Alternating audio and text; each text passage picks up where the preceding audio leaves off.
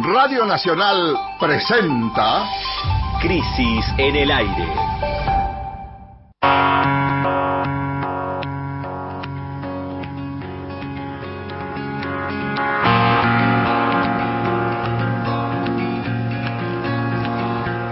Bienvenidas y bienvenidos al último Crisis en el aire de 2020. Este es el primer ciclo radiofónico de la revista Crisis que hoy concluye, concluimos nuestra primera temporada.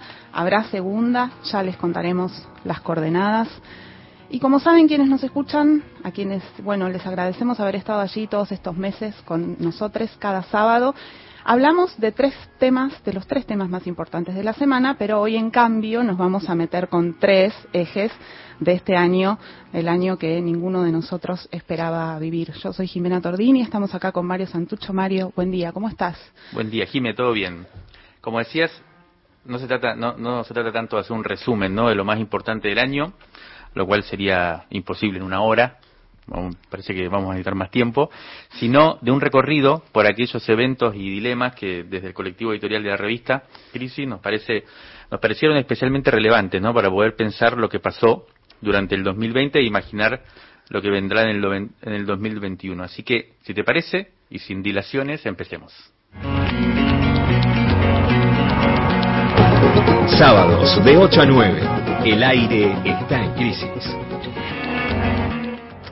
Ayer la Organización Mundial de la Salud declaró al brote del nuevo coronavirus como una pandemia, luego de que el número de personas infectadas a nivel global superara las 118.000 distribuidas hasta ese momento en 110 países. En situaciones de alarma generalizada es imprescindible el rol del Estado para prevenir, tranquilizar y brindar protección a la población. Un Estado presente en materia de salud es la mejor manera de cuidar a todos. Hace un año, más o menos, en la ciudad china de Wuhan se registró el virus que cambiaría lo que entonces era nuestro futuro. El 11 de marzo de 2020, la Organización Mundial de la Salud la declaró pandemia a la enfermedad. El 12, el presidente Alberto Fernández, por cadena nacional, dio el discurso del que recién escuchamos un fragmento. Llevaba solo tres meses al frente del gobierno en el seno de un Estado que había heredado golpeadísimo después de cuatro años de macrismo. Hoy, ocho meses después de, esas palabras, las personas contagiadas superan los 78 millones en todo el mundo. Las y los muertos son más de 1.700.000.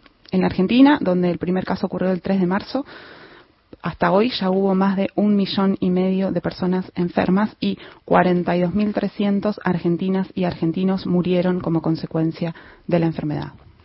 Impresionante el recuento de cifras, ¿no? Los, primeros los primeros tiempos de la cuarentena fueron muy estrictos. Eh, estas medidas fueron ya tempranamente cuestionadas por la oposición.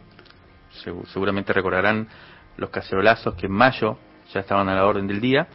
Pero está claro que sin esas primeras semanas claves de aislamiento, el desastre hubiera sido mayúsculo. El sistema de salud no, no estaba en condiciones de afrontar la demanda y antes que cualquier otra cosa hubo que reconstruir las capacidades, las, las famosas camas, los respiradores de ese sistema de salud. Clave también fue en ese momento la entrega incondicional ¿no? del personal de salud que hasta ahora no dejó de estar en la primera línea 24 horas, 7 días a la semana. Pero también tempranamente supimos quién iba a recibir el mayor impacto arrasador de la pandemia. Las y los laburantes sobre aquellos que están, sobre todo aquellos que están fuera del sistema formal, lo que incluye a quienes se dedican a un trabajo remunerado que no está registrado y a quienes trabajan de aquellos que no tienen remuneración. O sea, el trabajo de cuidado, históricamente feminizado. La crisis llegó muy rápido a los barrios populares, fue a donde primero llegó. Los primeros índices, los primeros grandes eh, difusión del virus fueron en los barrios populares, en las villas, donde se vivieron semanas tremendas. No había trabajo, no había comido, comida, en muchos casos no había agua. El virus parecía imparable. Vamos a escuchar ahora a Arnaldo Medina, secretario de Calidad en Salud del Ministerio de Salud de la Nación, en un fragmento tomado de una entrevista que le hicimos en este programa, y, y también vamos a escuchar a Ramona Medina, que es integrante de La Poderosa, era integrante de La Poderosa, militante en la Villa 31, en la Ciudad de Buenos Aires. Allí lo que hay que tener en cuenta que ¿no? muchas veces hablamos de, la complejidad que tienen los aparatos, los respiradores, que son los mismos test, ¿no? que tienen una, una gran eh, complejidad tecnológica. Pero acá estamos frente a una complejidad en un punto de vista mayor, que es la complejidad social. Y mm. bueno, vos precisamente hablaste de, los referentes este, sociales, barriales, que son los expertos, de mm. cómo, cómo abordar eh, la problemática barrial y hay que ir con ellos, ¿cierto? O sea, uno no, no puede entrar eh, desde el sistema de salud, desde el Estado, este, directamente con una receta en estos lugares a, decir lo que hay que hacer. Hoy es 3 de mayo, ocho días llevamos sin agua, ocho días sin agua y nos piden que nos higienicemos, que nos lavemos las manos, que, que tengamos el mayor cuidado, que nos pongamos tapabocas, que no salgamos a la calle. Ahora yo me pregunto, ¿cómo pretenden ellos que nosotros no salgamos a la calle eh, si yo tengo que ir todos los días a comprar agua o tengo que esperar que los compañeros me traigan agua porque nos pasamos todo el día sin agua? Ramona, a quien escuchamos, tenía 42 años y murió el 17 de mayo de coronavirus. Fue un momento doloroso, uno entre los muchos que vivimos estos meses, en donde la desigualdad con la que solemos convivir como el trasfondo normalizado de lo que ocurre resultó intolerable. En abril, el Gobierno Nacional había comenzado ya a implementar planes de transferencias de ingresos para paliar la situación. El principal, como sabemos, fue el ingreso familiar de emergencia, el IFE. Vamos a escuchar a Alejandro Banoli, que en ese momento estaba al frente del ANSES, el 13 de abril, cuando el IFE estaba dando sus primeros pasos. El ingreso familiar de emergencia es un bono de 10 mil pesos que ya han cobrado 2.400.000 argentinos y que en los próximos días va a cobrar eh, una significativa cantidad de argentinos, de trabajadores independientes, de monotributistas, de empleadas de casas domésticas y de distintos sectores de nuestra población que se ven afectados por esta situación. Estamos hablando de eh, un ingreso monetario de emergencia que es una política inédita en la Argentina y yo diría en América Latina. Bueno, el IFE se pagó en tres ocasiones, es decir, que se trató de un aporte de 30 mil pesos en total que hizo el Estado a cada persona que lo recibió durante este trágico año. Se calcula más o menos que fueron 5 mil pesos por mes. En realidad, eh, el total recibido por estas personas. Otra de las medidas para capear la tormenta fue el congelamiento de tarifas. Y un DNU, un decreto de necesidad de urgencia, prohibió los desalojos por falta de pago de alquiler, aunque como no hubo mucho control, esta medida tuvo un impacto relativo. Ahora, sobre el final del año, se extiende la incertidumbre. Mientras en el horizonte asoma un futuro ajuste fiscal asociado a las negociaciones con el Fondo Monetario Internacional, que están en marcha en este momento y que deberían cerrarse antes de marzo, ya sabemos que el IFE, el ingreso familiar de emergencia, se terminó, que las tarifas aumentarán el año que viene y que en algún momento los millones de inquilinas e inquilinos tendrán que empezar a pagar las deudas que contrajeron durante este año, porque si bien se prohibieron los desalojos, eh, la gente que no pudo pagar acumuló deudas. Claro. La cuestión de sobre qué sectores cae el mayor recae el mayor impacto de una crisis arrasadora, recorrió el año. Así fue como el impuesto a las grandes fortunas, que en realidad es un tributo, un tributo por única vez, se comenzó a discutir en mayo y se aprobó los primeros días de diciembre. La crisis también parecía ser la oportunidad de discutir reformas de fondo, con una mayor capacidad de transformación de la estructura social, como por ejemplo la renta, básica universal, algo de lo que hablamos bastante eh, durante varios programas de crisis en el aire. Sin embargo, estas medidas o estas reformas no, prosperaron del todo y no parece que estén en la agenda de los actores políticos mayoritarios, a menos que sean impulsadas por la organización popular. Además de la puesta en primer plano de la cuestión distributiva, la pandemia también fue como una luz gigante colocada sobre la cuestión ambiental. ¿A quien le quedaba alguna duda de que la relación entre la humanidad y el planeta ya no daba para más? Bueno, el virus le dio el cachetazo final, ¿no? El ahora famoso salto sonótico que un, un término que desconocíamos, pero que significa que el virus pasó de los animales a los humanos, es solo una de las expresiones de una crisis ambiental que no tiene precedentes. Las imágenes de la Argentina incendiada, en este caso en sentido literal, pusieron en primer plano aquello que las organizaciones campesinas, el movimiento ambientalista denuncian desde hace décadas, que es la voracidad extractiva, una voracidad que parece no tener límites.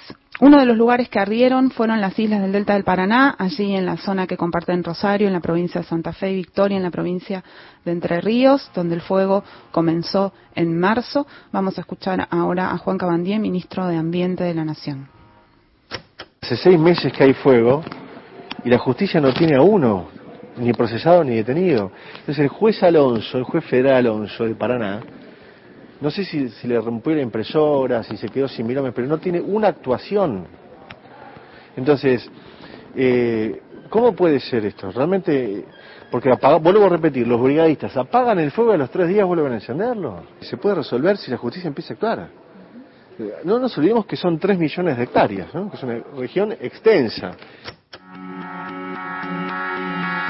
Bueno, escuchábamos a Juan Cabandier, eh, que el, el 24 de septiembre era daba esta declaración apuntando al poder judicial y sosteniendo la idea de que los incendios, los más fuertes que hubo en esa zona en los últimos nueve años, eran intencionales. Eh, pero como sabemos, el fuego afectó a más lugares del país. En resumen, entre el primero de enero y el 15 de noviembre de este año se quemaron un millón ochenta mil hectáreas en 14 provincias, según datos del Sistema Nacional de Fuego. El 4 de diciembre, el Congreso aprobó una reforma de la Ley de Manejo del Fuego que prohíbe utilizar las tierras quemadas para otros fines que no fueran los que ya estaban permitidos antes del fuego en cada una de esas tierras. De este modo, se intenta poner fin, se intenta poner un tope a la especulación. Y así, muy rápido, estamos llegando al final de este bloque sobre el año de la pandemia y nos vamos a detener el jueves, en el jueves 24 de diciembre cuando aterrizaron en la Argentina las primeras dosis de vacunas que comenzarán a aplicarse la semana que viene. Se trata de la vacuna Sputnik B, con la cual los rusos se anotaron en la carrera, esta vez no espacial, como ocurrió con el Sputnik 1, sino para parar el desastre viral. El asunto vacuna estuvo rodeado de controversias, la mayor parte de ellas, francamente, muy banales. El presidente de la Nación puso al frente de este asunto a Carla Bisotti, una de las protagonistas del año, sin duda. La vamos a escuchar ahora en una entrevista el 3 de noviembre que le hizo nuestro compañero Alejandro Berkovich cuando estaba ella en plenas negociaciones al frente de las negociaciones con Rusia. En esta instancia no es Argentina, eh, son todos los países del mundo que están negociando contratos a riesgo porque no hay ninguna vacuna que se haya registrado a nivel internacional todavía. Eh, la vacuna rusa tiene una pre, un pre-registro en el país, pero no, no tiene el registro definitivo y no tiene registro en otros países. Uh -huh. eh, entonces, lo que se está haciendo ahora son contratos para asegurarse que en caso que se cumplan todos los pasos y los requisitos, los países puedan contar con esa vacuna. Son contratos riesgo compartido entre el laboratorio que está produciendo a riesgo y el, los países para acceder a la vacunación en caso de que se apruebe. No se está salteando ningún paso con ninguna vacuna, se están realizando, lo que sí se está haciendo es acelerar todos los pasos, la seguridad, la inmunogenicidad, la eficacia de las vacunas se está evaluando en todo. Lo que se está haciendo es, obviamente, acelerar los tiempos, lo que es el, los tiempos de análisis, no de estudio. Eh, a medida que se van realizando los estudios, se va presentando, no se espera terminar todos los ensayos clínicos y ahí recién analizar, sino que lo que se hace es ir analizando en tiempo real para que cuando suceda, uh -huh. digamos, eh, la información y se hagan análisis también interinos, cuando esté la información información apropiada y suficiente para decir que la vacuna es eficaz, se pueda eh, realizar la aprobación y al mismo tiempo el otro cuello de botella es también escalar la producción. Por eso los países y los laboratorios están, digamos, invirtiendo a riesgo para que se vaya produciendo a mayor escala para que en el momento que se registre no se empiece a producir y tengamos que esperar más tiempo. Bueno, la verdad que fue un logro, me parece, esta del, del gobierno y del país, la llegada de la vacuna temprana. Eh, creo que es uno de los primeros países, ¿no? No, no productores de vacuna a los cuales llega. Estuve escuchando esta semana, ayer o antes de ayer, un podcast que recomiendo, ya que estamos a fin de año, es el podcast de la revista Piauí, nuestra hermana brasilera, y cuentan, por ejemplo, que en Brasil se espera las primeras dosis de vacuna para mediados de febrero. O sea que es Brasil, que no es un país menor, es bastante impresionante que haya llegado ya la vacuna a la Argentina. La semana que viene comenzará entonces la campaña de vacunación más grande de la historia. Según información oficial, estas 300.000 dosis que llegaron alcanzarán para inmunizar al 35% del personal de salud. Las y los terapistas tendrán la prioridad. Hay otras 50 millones de dosis que ya han sido negociadas con los diferentes proveedores y que irán llegando en las próximas semanas. Mientras tanto, los datos más recientes indican que el rebrote ya está entre nosotros y nosotras. El proceso de vacunación será un largo camino, se estima que se extenderá durante buena parte del 2021, así que habría que decir en este rápido repaso por los momentos más importantes de la pandemia este año en la Argentina, que todo parece indicar que todavía estamos y tendremos pandemia para un buen rato.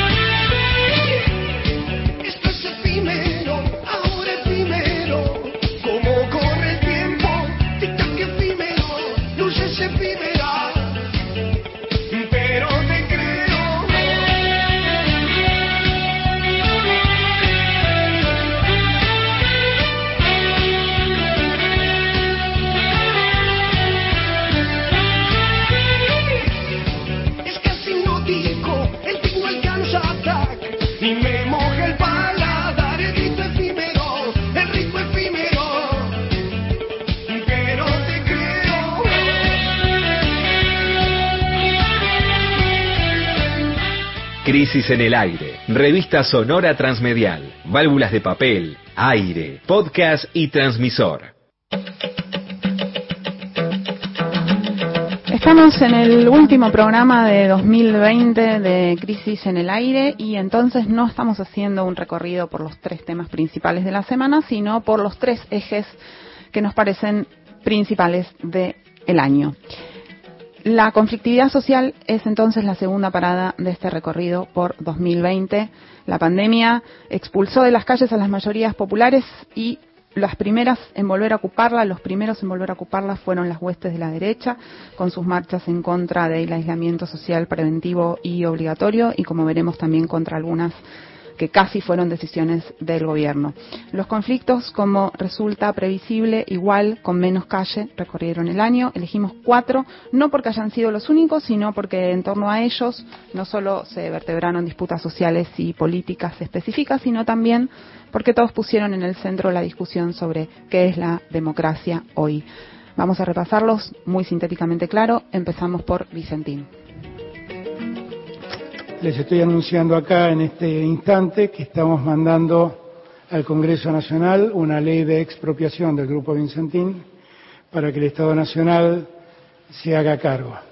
Todos los activos del Grupo Vicentín pasarán a formar parte de un grupo, de un fondo fiduciario, serán parte de un fondo fiduciario y que le encomendaremos la gestión de ese fondo fiduciario a IPF Agro. Vamos a declarar a la empresa de utilidad pública, teniendo en cuenta que es una empresa además que eh, se dedica a la producción de alimentos, en un momento donde post pandemia para nosotros tiene una relevancia singular todo eso.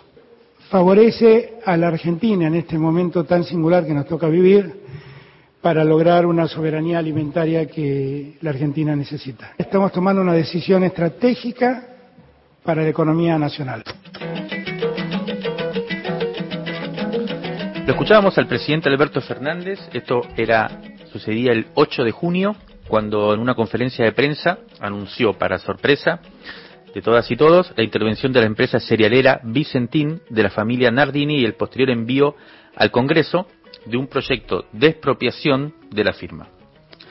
Las razones eran muy concretas. La empresa había dejado un tendal de medianos y pequeños acreedores, productores que le habían vendido su cosecha y, quedaron sin, sin los pagos correspondientes, y había obtenido una serie de créditos por parte del Banco Nación en el final del mandato de Mauricio Macri. Fueron 28 préstamos otorgados en 18 días, en noviembre de 2019, por 105 millones de dólares, y todo indica que la empresa estaba inmersa en una vertiginosa fuga de capitales.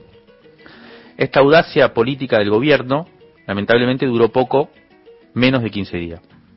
Las poderosas firmas agroindustriales, un juez de provincia, una oposición liderada por Juntos por el Cambio, los medios de comunicación opositores y una serie de multitudinarias movilizaciones en distintas ciudades, doblegaron la voluntad del Poder Ejecutivo que no pudo imponerse y terminó retirando a los interventores.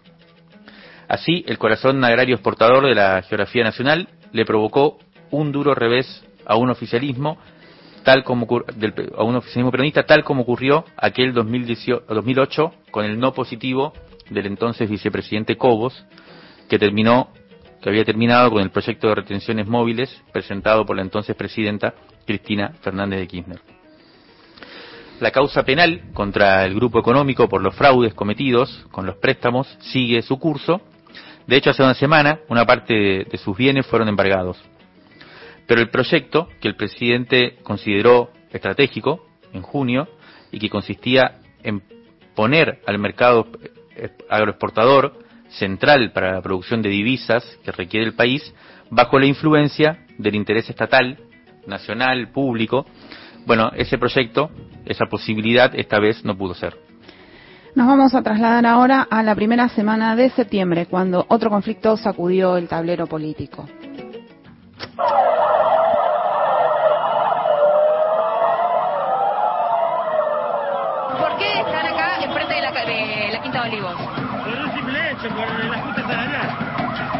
podemos vivir con 35 mil pesos al mes. ¿Cuánto tiene que trabajar un oficial para poder realmente llevar plata a fin de mes y poder pagar alquiler y, la comida? ¿Cuánto tiene que trabajar? Sí. Y tiene que trabajar horas adicionales. Sí. Tiene que trabajar o 24 por 24 o 36 horas a 12 de franco. Uno ya está acostumbrado. Uno está acostumbrado a estar 24 horas y descansar 24. O en su defecto descansar 12. ¿Y qué fue la gota que rebalsó el vaso que hizo que salieran todos a ya eh, organizando los familiares de, lo mismo, del mismo personal policial. Ya hace 15 días, no, no fue la gota que el vaso. Muchos, muchos, muchos hechos que anteceden. ¿Qué van a hacer, ah, digamos, acá? ¿Se van a quedar por un tiempo determinado o es hasta que se termine el, el resolución del conflicto? No, queremos que salga el gobernador o en su defecto el... Va, en realidad el ministro de Seguridad. Sí. Y vamos a hablar del tema del aumento. Que llega un acuerdo, no en cuotas, que se firme un decreto. Sí. Que no nos mientan, que no nos mientan. Este conflicto tuvo como protagonista a la policía de la provincia de Buenos Aires, la bonaerense, compuesta por 90.000 agentes, quienes se rebelaron en reclamo de mejoras laborales, como escuchábamos recién, en distintos puntos del conurbano y en el interior provincial. Fue bastante impactante esa protesta porque rodearon la casa del gobernador que en La Plata, armaron un piquete sobre Puente 2 en La Matanza, donde Sergio Berni había trasladado la sede operativa del Ministerio de Seguridad de la provincia, y finalmente rodearon la Quinta de Olivos, en lo que fue el pico de demostración de la furia policial, con una gira de patrulleros cuyos sonidos escuchábamos recién en el audio. Esta amenazante movilización nos tuvo en vilo a todas, a todos, durante un día especialmente, inclusive a la mayoría de los más acérrimos opositores al gobierno. Si algo dejó atónito a Bernie y a sus funcionarios, incluidos a los propios jefes policiales, no fue tanto el peligro de desestabilización política, sino la ruptura de la cadena de mandos, que fue lo que ocurrió, y el modo en que las pibas y los pibes policías desafiaron a sus superiores. El levantamiento solo se disipó luego de que lograran una estruendosa victoria. El gobernador Kisilov anunció la equiparación de los salarios de la policía bonaerense con los de la federal y se triplicó el valor de las horas extra, que hay que decir estaban en 40 pesos antes del conflicto, entre otras mejoras. La capacidad extorsiva de las fuerzas policiales fue ratificada por el triunfo del reclamo. Portadores de las armas soberanas les alcanzaron unos pocos días de conflicto para lograr lo que pedían, que por cierto era justo. Sí, ese logro no, no fue lo mismo para otros grupos, ¿no? Que portaban demandas igual de justas, pero no tuvieron el mismo éxito en las negociaciones, en este caso incluso con el gobierno provincial. La cuestión de la vivienda fue un eje que atravesó el año. La pérdida abrupta de los ingresos, agregada a años de deterioro económico, dejó a la intemperie a miles de personas. El conurbano bonaerense fue la superficie donde esto se hizo más agudo. Hubo cientos de ocupaciones de terrenos vacíos por familias, grupos, personas que no tenían dónde vivir. El 20 de julio se produjo una ocupación de tierras en el barrio Villa Numancia, de la localidad de Guernica, en el partido Presidente Perón. Fueron más de 2.000 familias sin techo las que se instalaron en un predio de poco menos de 100 hectáreas. El desenlace de este conflicto lo conocemos todos. Tres meses después desembarcó allí el ministro de Seguridad de la provincia de Buenos Aires, ya mencionado Sergio Berni, con un operativo represivo comunal, televisado, violentos y para muchos justificado. Vamos a escucharlo primero a él dar su versión del desalojo el 29 de octubre y luego a Neca Jara, compañera de diferentes luchas y activa participante de las asambleas que funcionaron en la toma. la postura de la provincia de Buenos Aires, la provincia de Buenos Aires no solamente uno no no es lo que dice sino lo que hace. Bueno, la provincia de Buenos Aires y el gobierno de la provincia de Buenos Aires eh, actúa a través de su ministro y esto es lo que hicimos en el día de hoy es respetar el derecho a la propiedad privada y entender que ahí había gente con muchas necesidades que durante mucho tiempo el ministro de Desarrollo Social trabajó para satisfacer sus necesidades eh, no resueltas eh, en, el- en los últimos tiempos y el resto que quedó ahí, que tenían otra finalidad que no era la de poder resolver su situación, este, desalojarlo como hicimos. Vi como muchas organizaciones se ocupaban de sacar a las niñas y a las mujeres para llevarles a algún, algún sitio de resguardo. Y también como desde afuera se quedaban mirando lo espectacular del avance represivo, de, tanta cantidad de, de fuerzas y con todos los, con todos los chiches posibles como los cuatriciclos pasaban eh, a todo trapo por el medio de los barrios, ingresando al predio, aplastando cosas, y cómo observaban desde afuera a la gente que se les quemaban lo poco que tuvieron durante un tiempo que habitaron ese lugar. Es una sensación de mucha tristeza porque la pregunta es si alguien se puede puede observar qué significan esas cosas para esas personas que habitaron ese espacio. Bueno, escribimos bastante sobre Guernica en la revista Crisis. eh, dijimos incluso que significó un punto de inflexión eh, en la relación del gobierno con los sectores populares.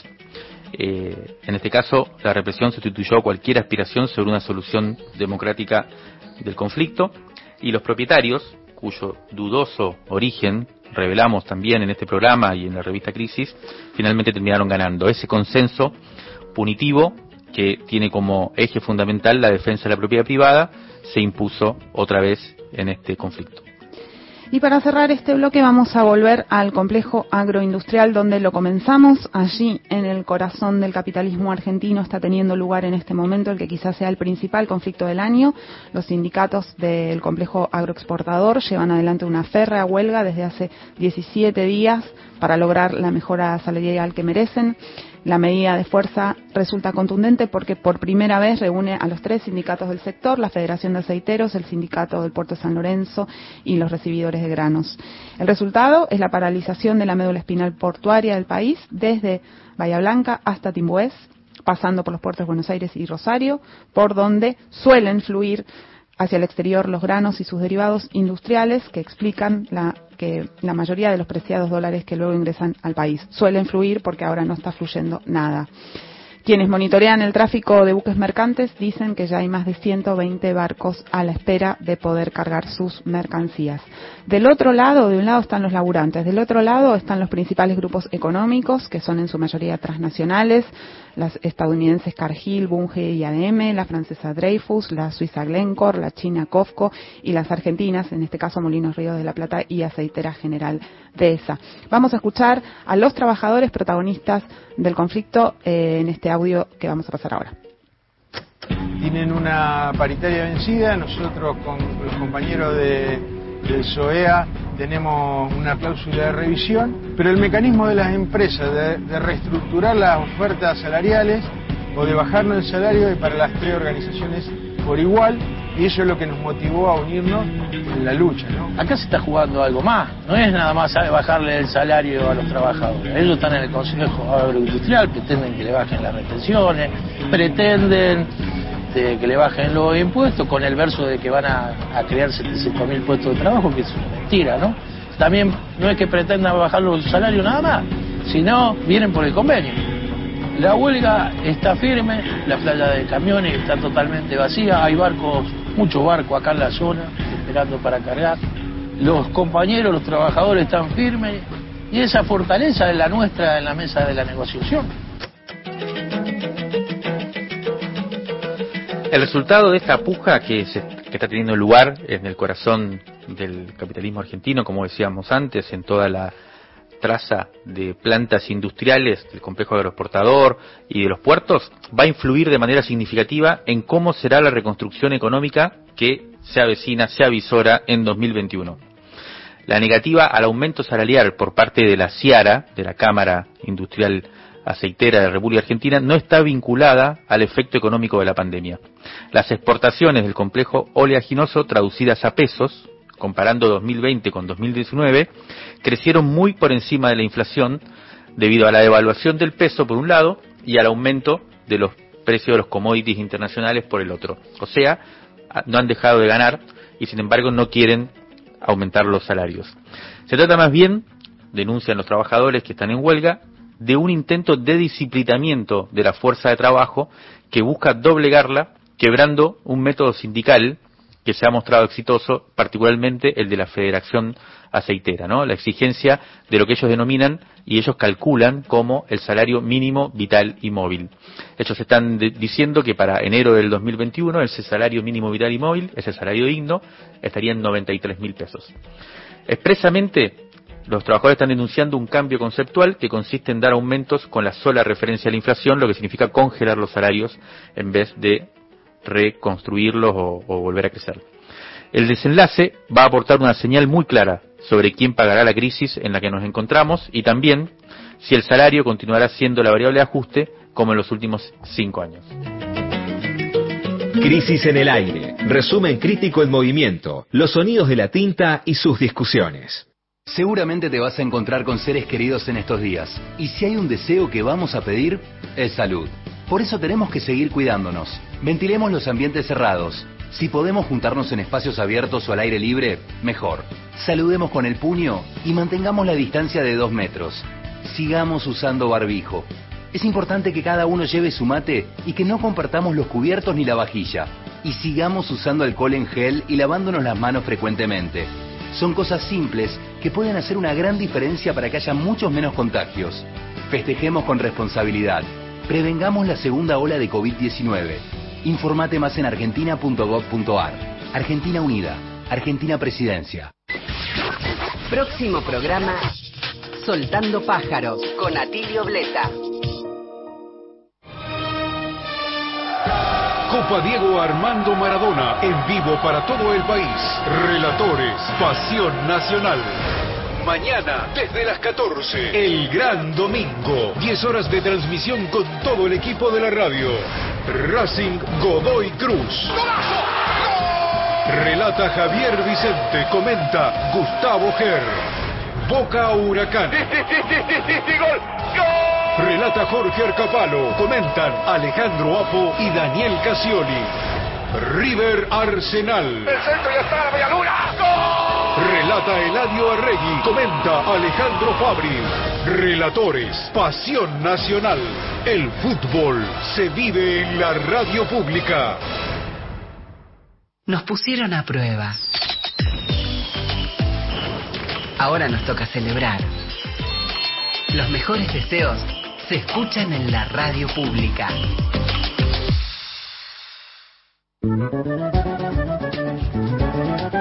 Hola gente, aquí el Quique Pessoa para contarte que en enero seguimos recorriendo el país con Estudio País. Desde las 10 de la mañana hasta la 1 de la tarde, los sábados, Estudio País sigue en enero. Che, cuídense, usen barbijo, alcohol en gel, usen todo lo necesario para protegerse. Todos somos importantes.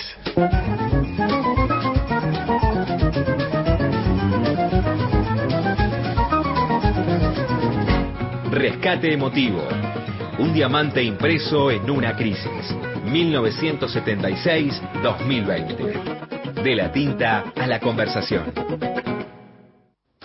Crisis 67. Verano de 1989. Fabián Stolovinsky entrevista a un joven Ricardo Bartiz mientras se escuchan los ecos del ataque al cuartel de la Tablada y el gobierno de Alfonsín se derrumba sin remedio. Bartiz hacía poco había inaugurado el Sportivo Teatral Buenos Aires, un espacio decisivo para muchas generaciones de actores y actrices, y estaba a punto de estrenar una de sus obras más emblemáticas, Postales Argentinas. La profesión de actor no existe desde hace varios años. Desde un punto de vista estadístico, las cifras indican que aproximadamente el 87% de los actores no viven de su profesión. Por otro lado, lo, que no existe en lo más mínimo es un modelo. Las cosas que más se vinculadas al teatro tienen que ver con el fútbol. No es una metáfora populachera, es algo concreto. Vos vas a ver un partido de fútbol y ves la distribución espacial, ves el nivel de entrenamiento que un jugador tiene. No es que hace el entrenamiento, ves su instrumento entrenado al servicio de la actividad. Hay actores que se relajan en escena. Claro que no hay hinchada como en el fútbol que les grite anda a relajarte la concha de tu hermana.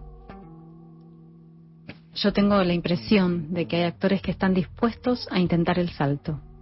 Que lo produzcan o no es otra cosa, pero su actitud tiene un nivel de predisposición para que el milagro, y digo milagro en broma, ocurra. Ricardo Bartiz es uno de los artífices del teatro porteño contemporáneo.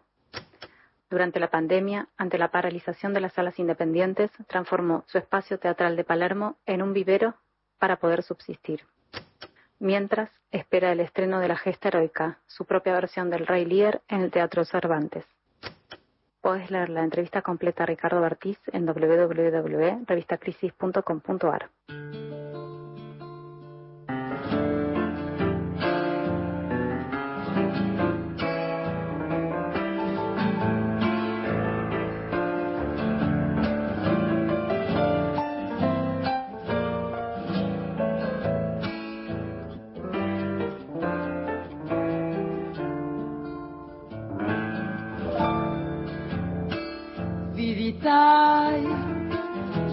voy de los pagos del Tucumán.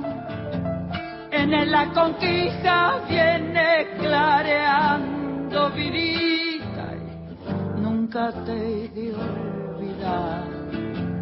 En la conquista viene clareando vidita y nunca te de olvidar.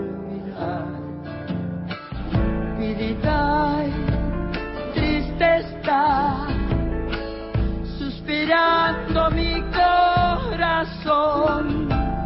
Y con el pañuelo te voy diciendo, paloma, vidita adiós, adiós.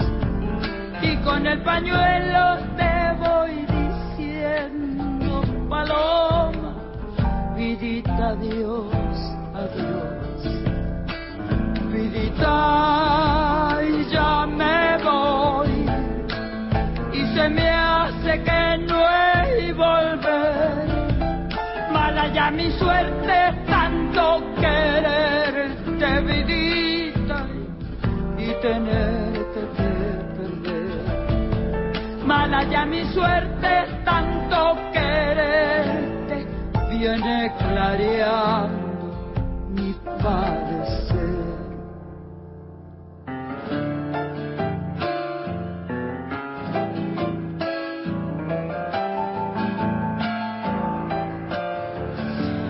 En el tercer bloque de este programa, el último de este ciclo de Crisis en el Aire, vamos a proponerles un balance político del año, a ver si logramos en 15 minutos contar cómo queda planteado el escenario argentino para el 2021.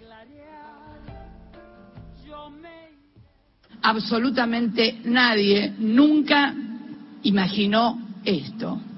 El mundo patas para arriba, todas las economías patas para arriba, dirigentes internacionales, líderes internacionales de las primeras potencias que tenían la vaca atada y la reelección asegurada, chau. Como indica Cristina en su discurso en La Plata del otro día, la noticia política más importante a nivel global en 2020 fue la derrota del presidente de los Estados Unidos, Donald Trump, en las dramáticas elecciones presidenciales que tuvieron lugar el 3 de noviembre último. Parece que se fue hace un año y fue hace muy poquito. Para el gobierno de Alberto Fernández fue un alivio especial, no solo por la distancia ideológica entre ambos mandatarios, sino porque hubo confrontaciones geopolíticas concretas que enfrentaron a ambos países. La más destacada fue la disputa por la conducción del Banco Interamericano de Desarrollo, el BID, porque resulta que la Casa Blanca propuso un candidato propio por primera vez en la historia de este organismo, violando los usos y costumbres de la diplomacia continental. Varios países se plantaron e intentaron construir una candidatura alternativa y la cara visible de esta posición contraria a los intereses de Estados Unidos fue el argentino Gustavo Vélez, que finalmente fue derrotado el 12 de septiembre por el cubano americano Maurice Claver Carone, el enviado de Trump para dirigir el BID. Ahora Alberto Fernández y su ministro de Economía Martín Guzmán esperan con ansiedad la asunción de Joe Biden que tendrá lugar el próximo 20 de enero. Lo dije bien, ¿no? Sí. De la nueva administración norteamericana depende qué exigencias le pondrá el Fondo Monetario Internacional a la Argentina para firmar el acuerdo de reestructuración de la deuda que tenemos con el fondo, con el FMI contraída por Mauricio Macri. La pregunta es si nos pedirán más reformas neoliberales y mayor ajuste o si van a tener clemencia con nosotros. Del otro lado de este puente hay miles de bolivianos que esperan abrazarlo a Evo, abrazarlo a Álvaro. ¿Y saben por qué? Porque el pueblo no se equivoca. Y han vuelto por las urnas a reivindicar el proyecto que Evo representa. Así que Evo, acá lo que dejás son amigos que siempre van a estar.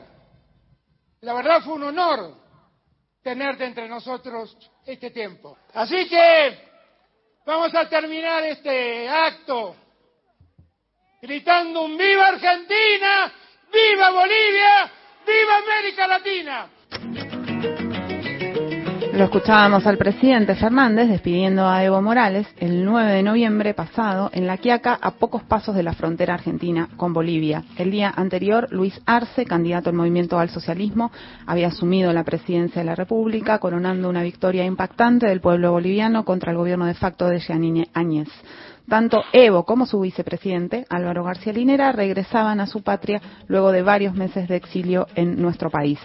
Después de la derrota de Trump, el regreso del MAS al gobierno de Bolivia fue la noticia más festejada en la Casa Rosada porque equilibra, aunque sea un poco, un mapa regional fuertemente corrido a la derecha y porque además provoca la ilusión de un regreso a la cartografía de la primera década de este siglo cuando una ola de fuerte tono progresista se derramó en América Latina. Dentro de apenas 45 días, el 7 de febrero, serán las elecciones presidenciales en Ecuador y veremos entonces si esta tendencia se fortalece o si declina.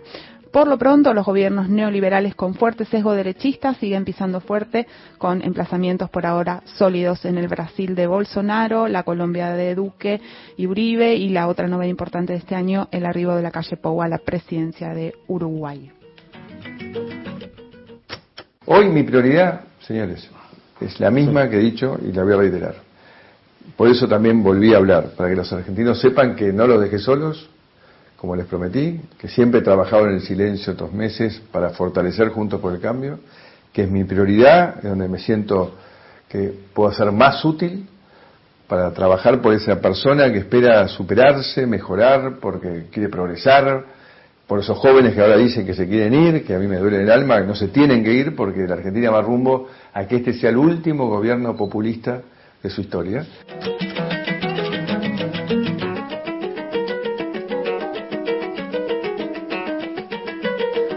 Antes resumíamos a vuelo de pájaro lo más relevante en el plano internacional para la Argentina durante 2020 y ahora nos vamos a ocupar de qué pasó con la oposición. Por eso, acabamos de escuchar al expresidente Mauricio Macri, cuando en octubre reapareció, entre comillas, luego de entregar el gobierno con la frente marchita si tuviéramos que elegir tres hechos que definen el lugar que fue ocupando la principal fuerza de oposición Juntos por el Cambio, diríamos lo siguiente, os listaríamos los tres siguientes. Primero, la relativa galvanización de sus representantes institucionales y en general el mantenimiento de la unidad luego de una derrota en 2019 que no estaba en los cálculos de ninguno de ellos. A diferencia del peronismo que en 2015 se dividió dando lugar a lo que Jorge Asís denominó los dadores voluntarios de gobernabilidad, los parlamentarios de Junto por el Cambio mantuvieron una posición beligerante, que incluso intentó en varias ocasiones bloquear la actividad del Congreso.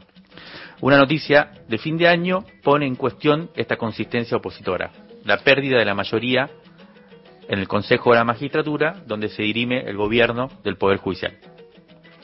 El segundo hecho que nos pareció importante destacar es la capacidad de movilización callejera que se manifestó durante todo este año, incluso o precisamente por la pandemia. Como decíamos antes, buena parte de la oposición jugó sus fichas en cuestionar las medidas de protección sanitarias en nombre de las libertades individuales. El clímax de esas manifestaciones opositoras, como también decíamos antes, fue el caso Vicentín. Pero también se anotaron un triunfo en la dura campaña contra lo que se dio en llamar la liberación de los presos, entre comillas, al comienzo de la cuarentena. La pregunta es, ¿se fue debilitando esta fuerza movilizadora de la oposición hasta casi apagarse? Yo creo que si, reparamos en el fracaso de los últimos llamamientos en las redes y sobre todo en la escasa, en la escasa agitación celeste en los días previos a la votación de la legalización del aborto, parecería que un poco se ha pinchado. Y el tercer y último hecho importante en este vuelo de pájaros sobre la realidad de la oposición hoy es el encumbramiento de Horacio Rodríguez Larreta como potencial candidato a presidente en 2023 por dos motivos. De un lado, se convirtió en el político con mejor imagen pública a nivel nacional y en el distrito que gobierna. Y por otra parte, luego de una etapa de estrecha colaboración con el gobierno nacional en la gestión de la pandemia que puso en riesgo su referencia como dirigente opositor, particularmente luego de la, particularmente luego de la quita de fondos a la ciudad de Buenos Aires el jefe de gobierno porteño logró tomar distancia, se puso como víctima y ya está trabajando en su candidatura a presidente, pero va a tener que convencer al halcón Macri de hacerse un lado para que las palomas que él dirige se encarguen de liderar la oposición. Quiero que sepan que les estoy eternamente agradecido y que ustedes han sido mi gran inspiración para decidir meterme en la política. Ya en un, en un 2001-2002 hubo un que se vayan todos y no se fue ninguno. Volvieron con sus familias, con sus amigos, con sus amantes, con sus peluqueros y hasta sus cirujanos plásticos. Por lo tanto, frente a tanta inmoralidad, frente a tanta decadencia, frente a tanta basura política, que no se vayan ahora, porque ahora nos metemos los honestos y nos vamos a...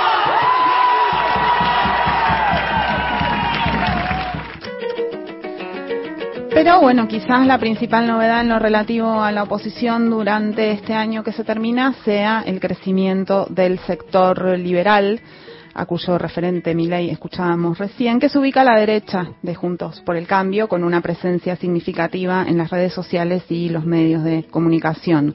Todo parece indicar que podrían presentarse con una fórmula competitiva, si es que no se pelean entre ellos antes de las elecciones de medio término el año próximo. Las encuestas pronostican que se ubicarían como tercera fuerza con un porcentaje del 10% de los votos, quizás más, quizás menos. De concretarse esta interrupción va a producirse un cambio en la geometría del sistema político argentino, cuyos efectos son difíciles de calcular hoy.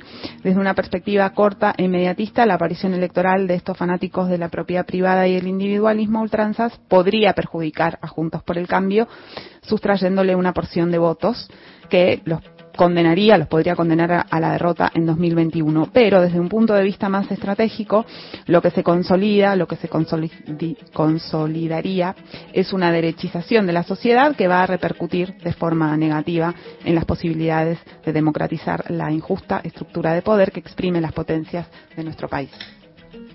Quiero anunciar también otra transformación, la reforma de la justicia federal.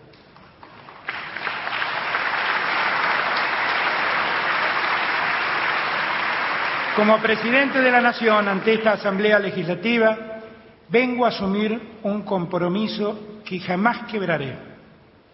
En este tiempo de la Argentina en el que nos toca gobernar, venimos a ponerle fin a la designación de jueces amigos, a la manipulación judicial, a la utilización política de la justicia y al nombramiento de jueces dependientes de poderes incompensables de cualquier naturaleza.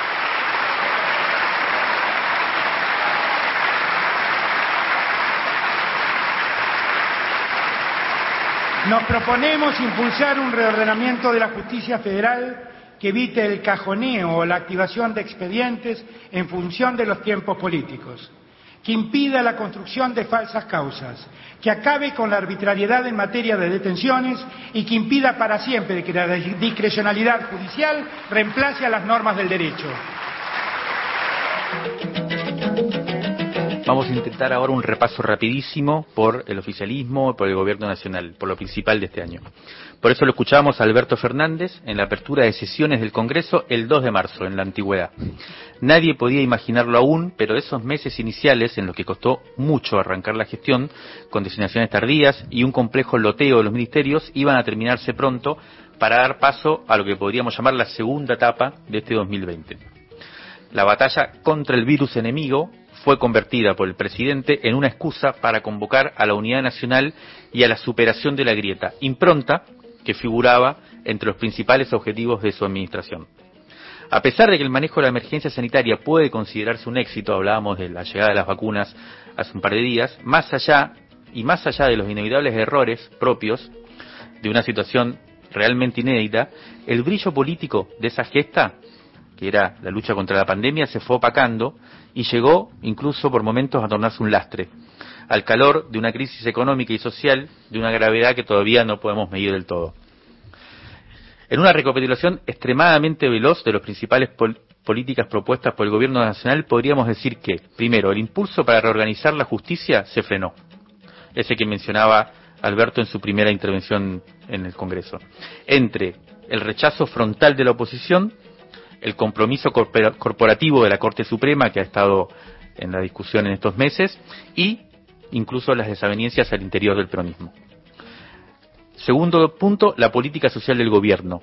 También fue un capítulo errático, con la virtual disolución del Consejo contra el Hambre, ese organismo que habían lanzado con tanto ímpetu al comienzo del gobierno, la incapacidad para convertir al IFE en un programa duradero, como decíamos antes, y las dificultades para desplegar una política de distribución de ingresos un poco más a largo plazo. y, y el tercer punto importante sería la intención de avanzar en una gobernabilidad más federal. No pasó aún del plano discursivo. Lo que se ve en sobre todo la composición porteña del gabinete, nacional o bonaerense, y en el hecho de que a los recursos, a lo sumo cruzaron la General Paz, ¿no? Para beneficiar a la provincia de Buenos Aires en detrimento de la ciudad de Buenos Aires, pero no hubo un derrame hacia otras regiones del país. Aún así, la imagen pública de Alberto Fernández sigue siendo positivo, positiva y todo parece indicar que a partir de ahora comenzará a apoyarse cada vez más en la articulación de las y los gobernadores que el otro gran desafío que vamos a tener, obviamente, va a ser la economía. Sergio decía muy bien que la economía va a crecer en el 21, pero ojo, yo no quiero que ese crecimiento se lo queden tres o cuatro vivos nada más.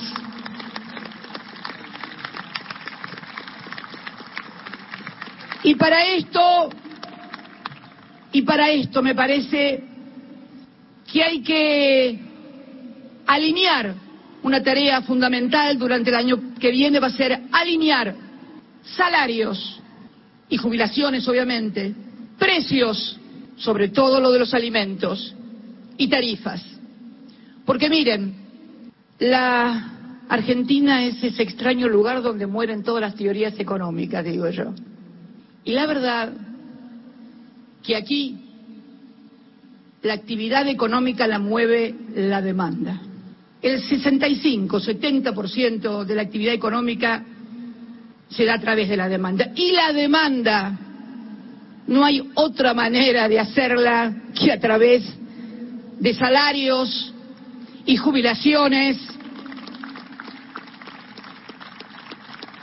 y con precios de alimentos accesibles. No estoy diciendo nada que no se pueda hacer. 12 años y medio en la República Argentina lo hicimos y por eso, además de por la unidad, volvimos.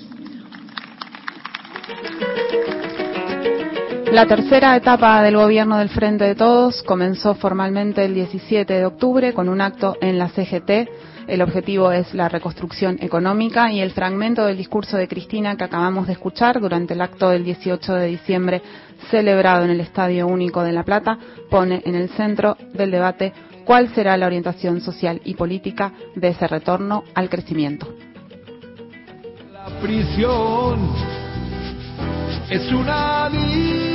Distinción eso es lo que nos legó la civilización. Robaste un manojo de mi canto. Y así llegamos, Mario, al final de la primera temporada de Crisis en el Aire. Volveremos el año que viene, todavía estamos viendo exactamente cuándo, pero volveremos. Este programa, sus 35 ediciones, fueron el producto del trabajo del colectivo editorial de la revista Crisis. Vamos a tratar de mencionar rápido a todos quienes trabajaron para que este programa sea posible cada semana, además de nosotros dos, Juan Pablo Hudson, Natalia Geló, Florencia Badaraco, Sebastián Rodríguez Mora, Alejandro de Masi, Gastón Montel, Ezequiel García, Pancho Pepe, nuestro ilustrador, Nicolás Perrupato, Ever Ostrovieski, Jazmín Tesone y Ale Berkovich, que siempre mandó sus informes económicos. Gracias a Radio Nacional y a sus laburantes por hacer este programa posible, en especial la Vale Presa, que nos ayudó acá a dos que venimos de la gráfica a intentar conducir este programa y a todos los operadores técnicos que nos acompañaron. Y gracias a ustedes por escucharnos. Les deseamos feliz comienzo de año y nos encontramos, ¿no? Por bueno, aquí. un gustazo haber compartido este ciclo y nos volvemos a encontrar seguro el año que viene. Un beso a todos. Feliz año nuevo.